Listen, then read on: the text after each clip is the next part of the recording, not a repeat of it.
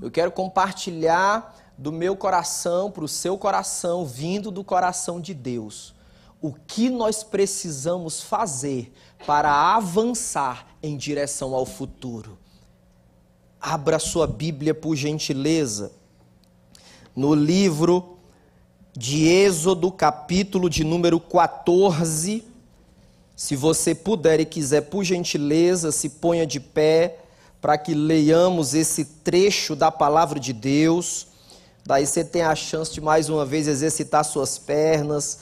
Livro de Êxodo, capítulo de número 14, versículo de número 10 até o versículo de número 18. Eu vou contar essa história para você.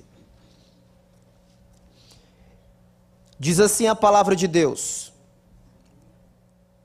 Ao aproximar-se o Faraó, os israelitas olharam e avistaram os egípcios que marchavam na direção deles. E aterrorizados, clamaram ao Senhor. Disseram a Moisés: Foi por falta de túmulos no Egito que você nos trouxe para morrermos no deserto? O que você fez conosco, tirando-nos de lá? Verso 12. Já tínhamos dito a você no Egito: Deixe-nos em paz, seremos escravos dos egípcios. Antes, ser escravos dos egípcios do que morrer no deserto. Moisés respondeu ao povo: Não tenham medo, fiquem firmes e vejam o livramento que o Senhor trará hoje, porque vocês nunca mais verão os egípcios que hoje vêm. O Senhor lutará por vocês. Tão somente acalmem-se. Disse então o Senhor a Moisés: por que você está clamando a mim? Diga aos israelitas que sigam avante. Erga a sua vara e estenda a mão sobre o mar, e as águas se dividirão, para que os israelitas atravessem o mar em terra seca. Eu, porém, endurecerei o coração dos egípcios, e eles os perseguirão e serei glorificado com a derrota de Faraó e de todo o seu exército, com seus carros de guerra e os seus cavaleiros. Os egípcios saberão que eu, o Senhor, quando eu for glorificado com a derrota do Faraó, com seus carros de guerra e os seus cavaleiros, que o Senhor nos abençoe nessa manhã e dizemos juntos amém. amém. Tome seu assento, por gentileza. Saudar você também que está na internet, um abraço forte. Nós estamos aqui no segundo livro da Bíblia. Todas as vezes que eu me deparo com o livro de Êxodo, o meu coração parece que quer sair pela boca. Porque você começa a folhear as páginas desse poderoso livro da Bíblia.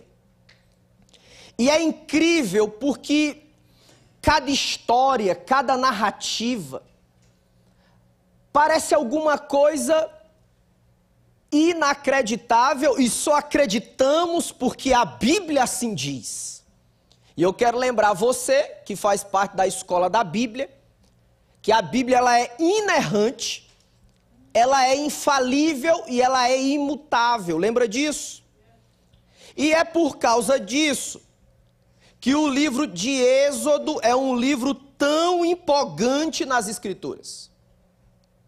Nós temos aqui duas nações. Nós temos o povo de Israel já muito numeroso e temos o Egito antigo. Temos também dois líderes. Temos Moisés, que se tornaria o libertador, e nós temos Faraó, um tirano raivoso, e interessante, nós vamos ver isso daqui, que era alguém que o humor mudava de uma hora para outra. Eu não sei se você conhece alguém assim. Aqui não tem gente assim, só tem em outro lugar. Gente que o humor muda da noite para o dia. Parece que horas, lá como no Rio de Janeiro, horas o indivíduo está lá no pão de açúcar, das coisas mais lindas do Brasil. O humor está lá no pão de açúcar. Tempos depois, parece que está nas profundezas da Baía de Guanabara. Era assim o humor de Faraó. Mas deixa eu dizer para você: se nós queremos avançar em direção ao futuro, e Deus tem um futuro para cada um de nós, e o futuro que Deus tem reservado para nós, nenhum homem, nenhuma mulher vai impedir o que Deus já liberou sobre a sua vida. Faraó começa a entender que Deus vai tirar o povo de lá. Ele está resistente, está com o coração endurecido. E o que passa é que antes de chegar ao o capítulo de número 14, ele tem três oportunidades para deixar o povo ir.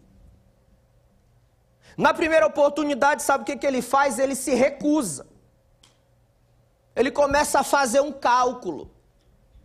E é interessante que homens tiranos, homens doentes pelo poder, com sede de poder e posição, eles estão calculando o tempo todo ou o que eles vão ganhar ou o que eles vão perder. Faraó faz isso. Ele diz: não, não, não, não, não.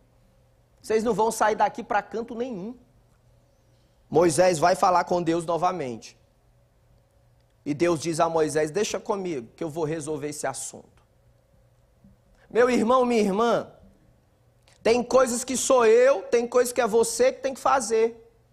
Mas tem coisas que só o Altíssimo, o Senhor dos Exércitos, pode fazer pela sua vida. E Deus vai tratar com o Faraó. E aí você começa a conhecer as dez pragas, as dez maneiras que Deus vai disciplinar o Egito. Faraó é esperto. Ele começa a negociar com o povo de Deus. Ele diz: Olha, vamos fazer o seguinte: vai só os homens. Não. Vai só as mulheres? Não. Deixa aqui o patrimônio de vocês. Não. A palavra de Deus era que tudo, todo o povo ia sair do lugar da escravidão. Terceira oportunidade que Faraó tem de deixar o povo ir. Ele pede a Moisés para orar por ele, veja isso. Ora por mim, você vai, você ora por mim. Ô gente, a dureza do coração de Faraó não, de, não deixou ele perceber que o Altíssimo estava movendo o povo para outro lugar. É interessante, porque nessa dureza de coração, Faraó não conseguiu ouvir o deixa o meu povo ir. Eu estou dando uma introdução para você, posicionando você no tempo e na história. E quando eu lembro de gente obstinada, eu já encontrei muitas pessoas e gosto de escutar, porque todo mundo ouve, nem todo mundo escuta. E eu já vi gente com coração como de Faraó, coração duro, e não consegue mais ouvir lute pela sua família. Eu já ouvi jovens adolescentes com coração endurecido que não conseguem mais ouvir, deixa a imoralidade. Eu já vi homens com coração endurecido que não conseguiam mais ouvir, renuncie à vingança, libere o perdão em nome de Jesus. Coração duro. Faraó não conseguiu ouvir. E é por causa dessa obstinação que o Senhor vai executar todo o seu plano. Chegamos agora no verso número 10. Nós estamos exatamente aqui no capítulo 14, no momento da travessia do povo. Faraó experimenta a disciplina de Deus de muitas maneiras. Aliás, o mundo contemporâneo está dizendo que Deus é tão bonzinho, tão bonzinho, tão bonzinho, que ele abre mão da disciplina. Não nas, nos 66 livros da Bíblia, nós temos um Deus que revela a sua graça por causa da sua ira, revela a sua ira e manifesta a sua graça. Não há graça, não há misericórdia, não há favor do Senhor, se não houver a ira do Senhor, a disciplina do Senhor, a correção do Senhor. Faraó experimenta. E aqui começa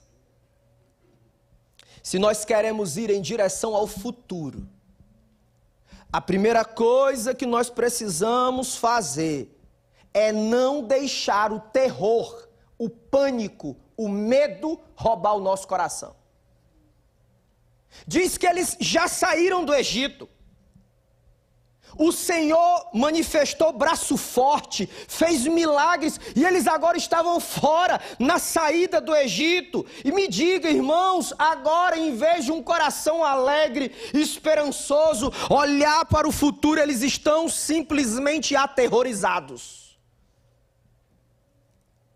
O inimigo de Deus, Faraó, na representação de Satanás, ele não vai desistir e o que ele faz?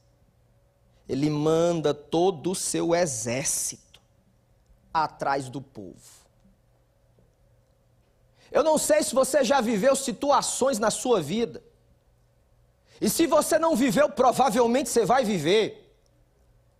Que parece que a circunstância, as estruturas, elas estão exercendo uma pressão tão grande na mente, no coração da gente que parece que existe uma hoste infernal com artilharia pesada sobre você, sobre a sua casa.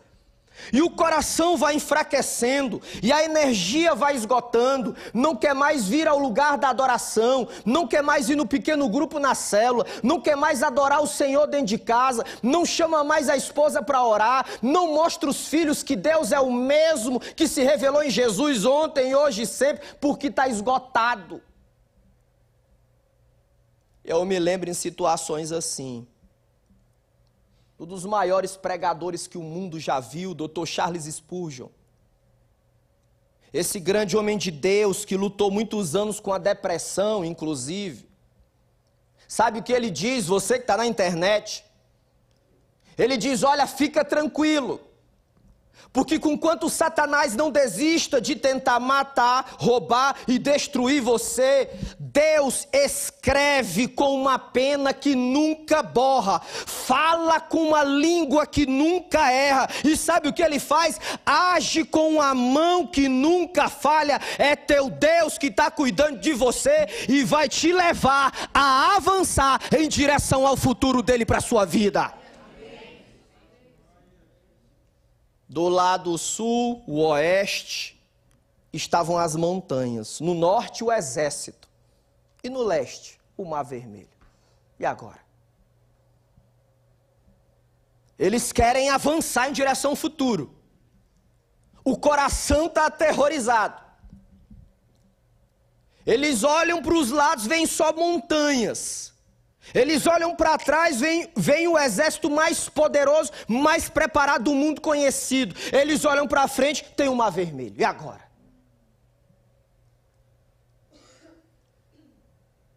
E agora? Veja, se nós queremos avançar em direção ao futuro, nós precisamos encher o nosso coração dessa certeza que não muda. As leis mudam, as nações mudam, A cultura muda o tempo todo, mas o Altíssimo não muda. Ele é o mesmo e ele vai mostrar a você que ele é teu Deus, se necessário for, fazendo grandes milagres na sua vida. O medo se apodera do coração deles e eles não conseguem ver, eles ficam confusos. Eu não vou avançar em direção ao futuro se o terror sequestrar meu, o meu coração. Eu não vou avançar em direção ao futuro se eu não conseguir ver o que Deus está fazendo nos detalhes da minha vida. Sabe o que acontece? No versículo 11 eles dizem um negócio, eles dizem um negócio muito interessante. Eles fazem uma pergunta para Moisés. Eles dizem: Olha, foi por falta de túmulos que você não nos deixou morrer no Egito? Gente boa parece inacreditável. Eles, lá no Egito, eles passavam por pelo menos três tipos de violência. Eles passavam por violência física, eles passavam por violência emocional, eles passavam por violência verbal, e no momento onde eles estão prestes a avançar em direção ao futuro, eles querem voltar para o lugar de violência e de abuso. Muitas vezes nós somos assim.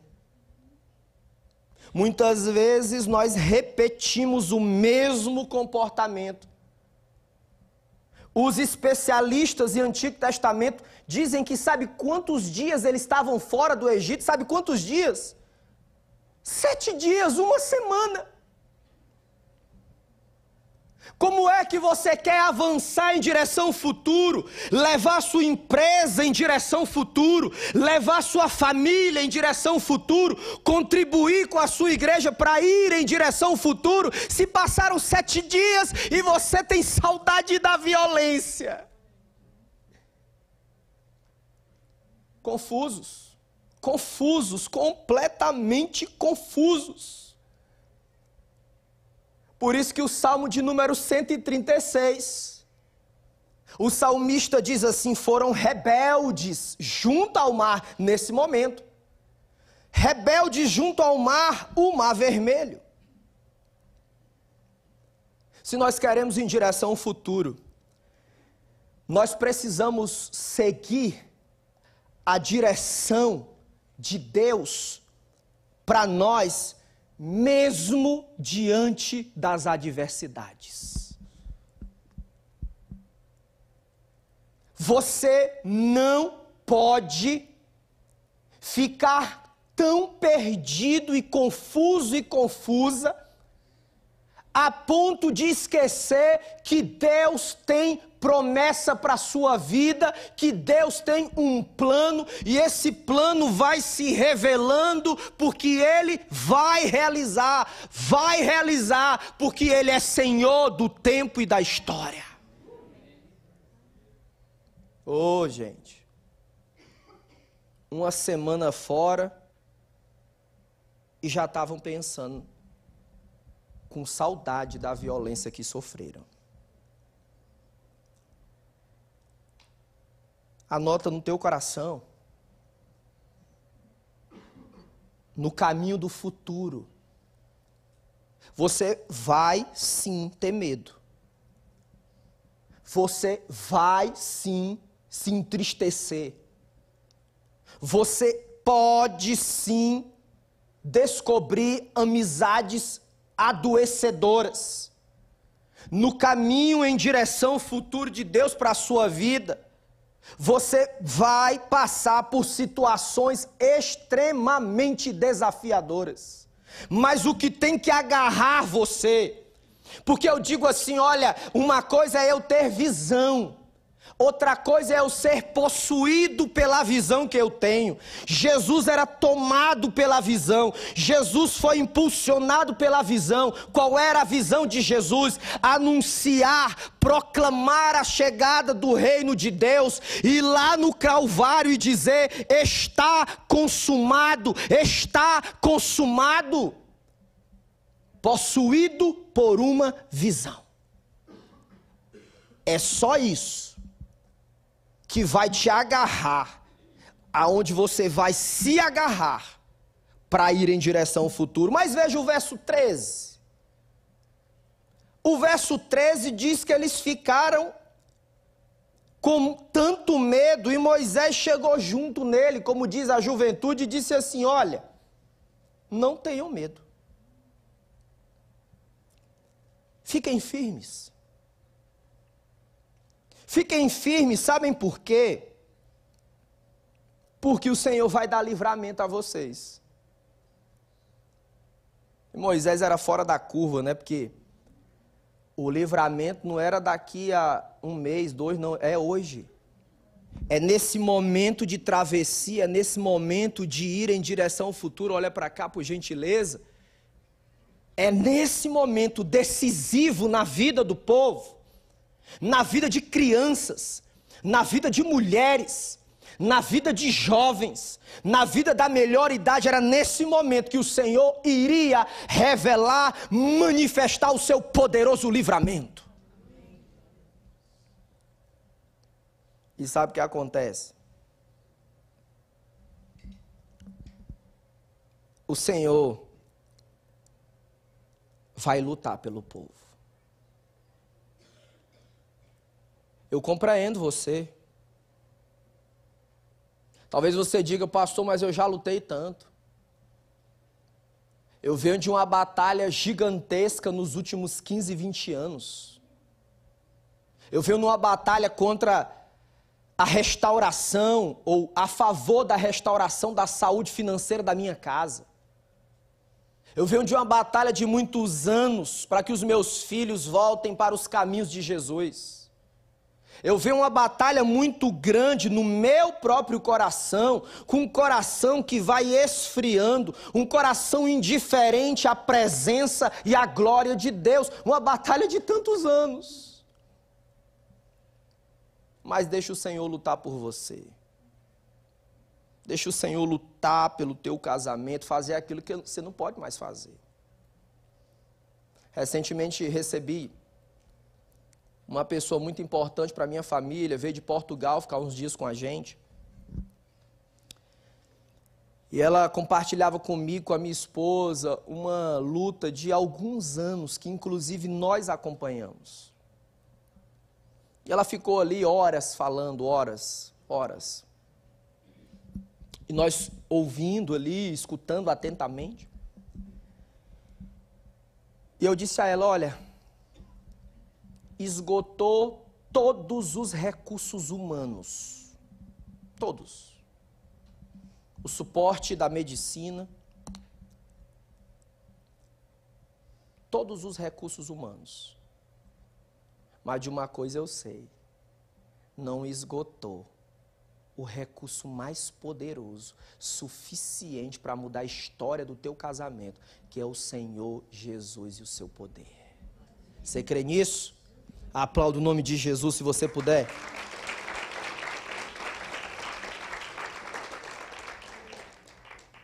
Estou quase terminando. Ele fala isso para o povo, que é o Senhor que vai lutar. Aí no versículo 15, chega a ser até engraçado. Porque Deus faz uma pergunta agora para Moisés. O povo pergunta para Moisés, e agora é Deus que está perguntando para ele. Pergunta para ele assim: vem cá, o exército está atrás de vocês, tem montanha para todo lado, tem o mar vermelho na frente, e por que, que você vai clamar para mim agora? Clamar para mim agora? Não é isso que tem que fazer. Atenção. Nós oramos constantemente. Constantemente. Aquela ideia de entrar na presença de Deus, biblicamente ela não existe. Porque nós sempre estamos na presença de Deus. Moisés agora não devia, junto com o povo, clamar, mas sabe o que ele devia fazer? Ele deveria avançar em direção ao futuro, porque Deus já tinha liberado a palavra. Eu vou lutar em favor de vocês. Meu irmão, minha irmã, quando Deus te liberar a palavra, sabe o que, é que você vai fazer? Você vai receber essa palavra e fazer alguma coisa na direção da palavra que recebeu. Então, avance em direção ao futuro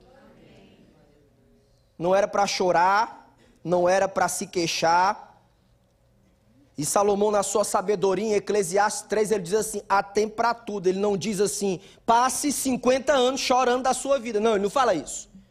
Ele diz: há tempo de chorar, mas há tempo também de rir.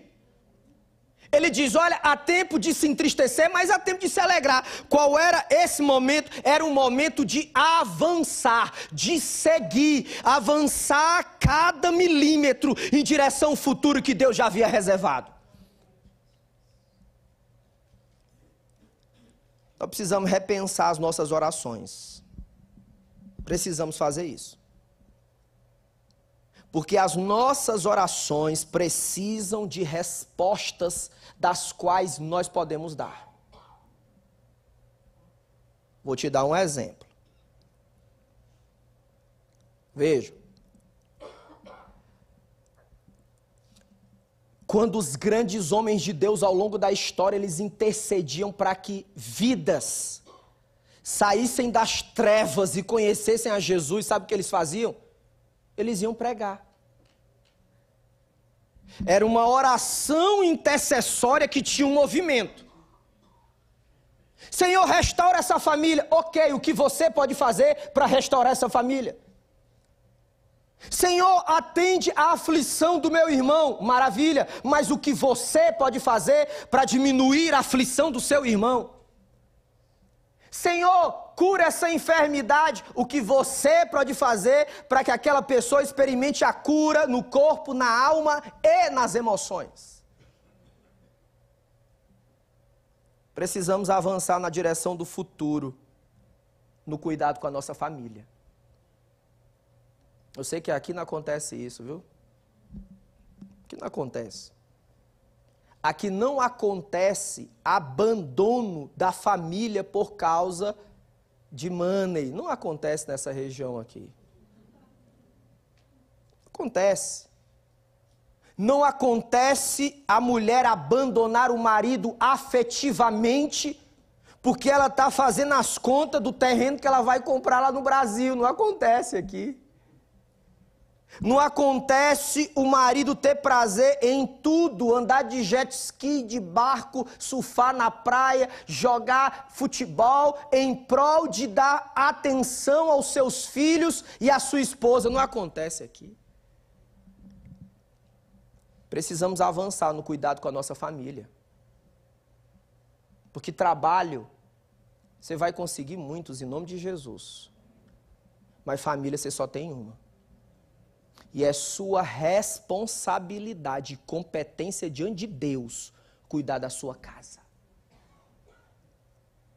Precisamos avançar em direção ao futuro no cuidado com a nossa saúde física, com a nossa saúde emocional e com a nossa saúde espiritual. Sabe o que, que Satanás quer? Quer tirar você da casa de oração. Ah, hoje não. Não vou hoje não. Não vou hoje não, porque está fazendo sol. E aí eu vou bater uma bolinha, vou pegar um barquinho, não tem nada, não tem problema nenhum nisso. O problema é quando essas coisas ocupam o lugar de Deus no meu coração. Aí tem um problema. Eu prego lá para a nossa igreja dizendo: olha, eu sei que você fica sim, muito entusiasmado para ver o melhor time do Brasil jogar, que é o Fluminense. Mas depois você vê, vê, vem em casa depois o Fluminense jogar do Maracanã. Então você vem para casa de oração, depois você vê o que vai acontecer. Nós precisamos avançar no cuidado com a nossa saúde espiritual, com a nossa saúde emocional também. Eu lembro que no retiro dessa igreja abençoada, eu dei uma palavra nessa direção da importância de cuidar da nossa saúde emocional. Porque eu não consegui ainda compreender, mas daqui a uns 50 anos eu vou conseguir. Porque 8 da manhã o indivíduo está deprimido. Aí ele vai trabalhar de qualquer jeito, está deprimido, mas vai trabalhar. Três horas da tarde ele está furiosíssimo Seis horas da noite, ele não quer nem voltar para casa, fica chorando dentro do carro. Por quê? Por que, que as emoções estão assim, ó? Se eu quero ir em direção ao futuro, eu tenho que cuidar da minha saúde emocional. Eu preciso, como mulher, pensar assim: por que, que eu estou há duas semanas entristecida de manhã, de tarde, de noite. Eu tenho que saber. Por que que meu filho, você vai dar um bom dia, parece que ele vem com sete pedras na mão, por quê? Eu preciso saber. É questão de metabolismo da adolescência, da transição para a juventude, será que é só isso? Então eu preciso avançar direção ao futuro no cuidado com a minha saúde emocional também. O povo estava num momento decisivo, que era o futuro era mesmice, era o futuro era o marasmo, era o futuro era o engessamento. O que nós vamos escolher nessa manhã? Avançar em direção ao futuro ou viver a mesmice que vivemos nos anos anteriores? Não sei se você percebeu, mas nós estamos chegando no meio do ano de 2023 quase no meio do ano. E qual é a resposta que nós vamos dar para o Senhor? Esse Deus que conduziu Israel pela travessia do mar, do mar, Vermelho é o Deus que ouve você, é o Deus que fala com você e é o Deus que age em teu favor. Futuro, eu quero te convidar em direção futuro nessa manhã. Mas não é um futuro de incerteza, não. Porque o Deus que te conhece, ele tem um futuro garantido de paz e prosperidade no nome dele para você. Fique de pé em nome de Jesus.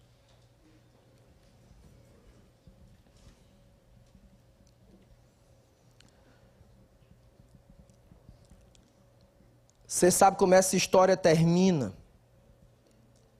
O povo passa no meio do Mar Vermelho. E o exército de Faraó é destruído.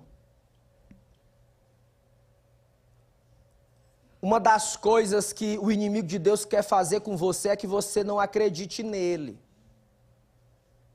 Mas a Bíblia diz que ele veio para matar, roubar e destruir, e existe sim lutas espirituais, como disse Paulo, acontecendo por sua causa. Sabe qual é o simbolismo do povo passando pelo Egito, ou saindo do Egito, passando pelo Mar Vermelho? É a expressão de quando Jesus passa pelas águas profundas da morte para libertar a mim e a você, não da escravidão do Egito, mas da escravidão do pecado. A minha pergunta para você nessa manhã é: o futuro ou a mesmice? O futuro ou a inércia? Deus tem projeto contigo. Não tem problema ficar triste em direção ao teu futuro, não tem problema nenhum. O problema é o que você faz com a tristeza que você tem. O problema é o que você faz com o medo que está sentindo. Não tome nenhuma decisão sem que Deus libere uma palavra sobre você. muitos de nós, muitos, não todos, mas muitos, dessa comunidade brasileira de muitos, um dia ou outro pensamos em dar outra direção para a nossa vida. Mas sabe que Deus tem falado comigo nesse tempo? Nós temos palavra para vir. Então nós precisamos de palavra para ir para qualquer outro lugar. Palavra de quem? De Deus. Outro dia perguntei a uma família da igreja: Vocês têm palavra de Deus para se mover? Temos não, pastor, então não se mova. Deus abençoou o povo até na Babilônia. Não vai abençoar você nesse lugar? Eu não creio nesse Deus. Não creio. Um Deus que só me abençoa se eu for para a Dinamarca. Eu não creio nesse Deus. Eu creio nesse Deus que me abençoa. Se meus pés pisarem na Índia, Ele vai me abençoar. Se meus pés pisarem em Londres, Ele vai me abençoar. Se meus pés pisarem no sertão cearense, Ele vai me abençoar. Porque Ele é Deus e Ele não muda. Não tem palavra de Deus, não se mova. Não se mova se você não tem palavra de Deus. Por que, que o povo avançou em direção ao futuro? Porque tinha palavra de Deus. Tem muita gente brincando de ser crente nesse país. Mas também tem muita gente séria, orando a Deus pela sua vida, inclusive. Teve um dia, era mais ou menos umas duas horas da tarde. Era um sábado. E eu orando ao Senhor, disse: Senhor, tem que ter alguma coisa nova do céu para a nossa vida. Aí eu chamei nosso líder de comunicação e falei: Ó, vamos fazer o seguinte. Vamos chamar o povo todo. Para em vez de chegar às sete horas, chegar às seis e meia. E nós vamos fazer duas coisas nós vamos orar e nós vamos adorar. Pastor, será que o povo vem? Eu falei, se é de Deus, o povo todo vai chegar na casa de oração para isso acontecer. 24 horas depois. Saindo de casa, eu disse: Senhor, derrama do teu espírito no meio do teu povo, o povo é teu sacode as estruturas da alma, da criança ao mais experiente, do recém-convertido ao dos 40 anos de conversão, manifesta peso de glória. Ô, oh, gente, começou cravado 6h30. povo chegando, chegando gente, e a adoração acontecendo, e o povo chegando, e o povo chegando. Foi um derramamento tremendo da glória de Deus nós passamos das nove e o povo não queria ir embora, tamanha era a presença de Deus.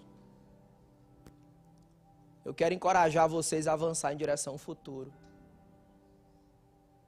Eu sei que dá medo, eu também tenho. Mas nós temos que jogar esse medo nos braços de Jesus, dizer: Jesus, resolve. Resolve isso. Vamos dar um basta no tempo do marasmo, da mesmice. E vamos mergulhar nas águas profundas da graça de Deus, porque não há pecado que Jesus não possa perdoar. Quero orar com você. Feche teus olhos em nome de Jesus.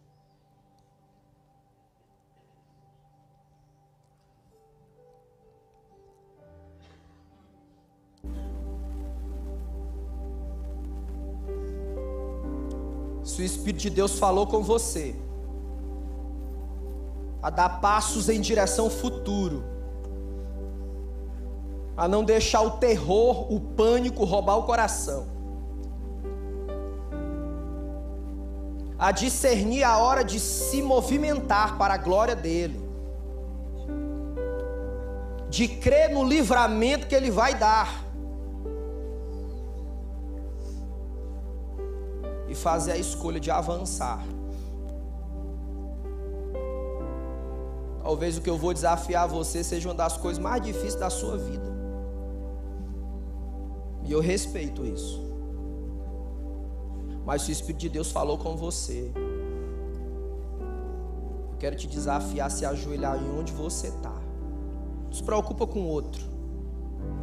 Se o Espírito de Deus falou com você, se ajoelhe na presença.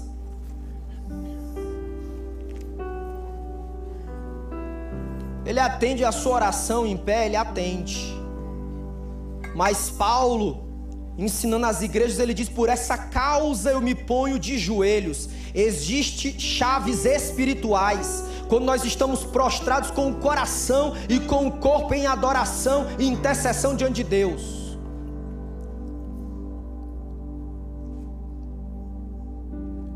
Pai, nós nos humilhamos na tua presença, Senhor, nessa manhã.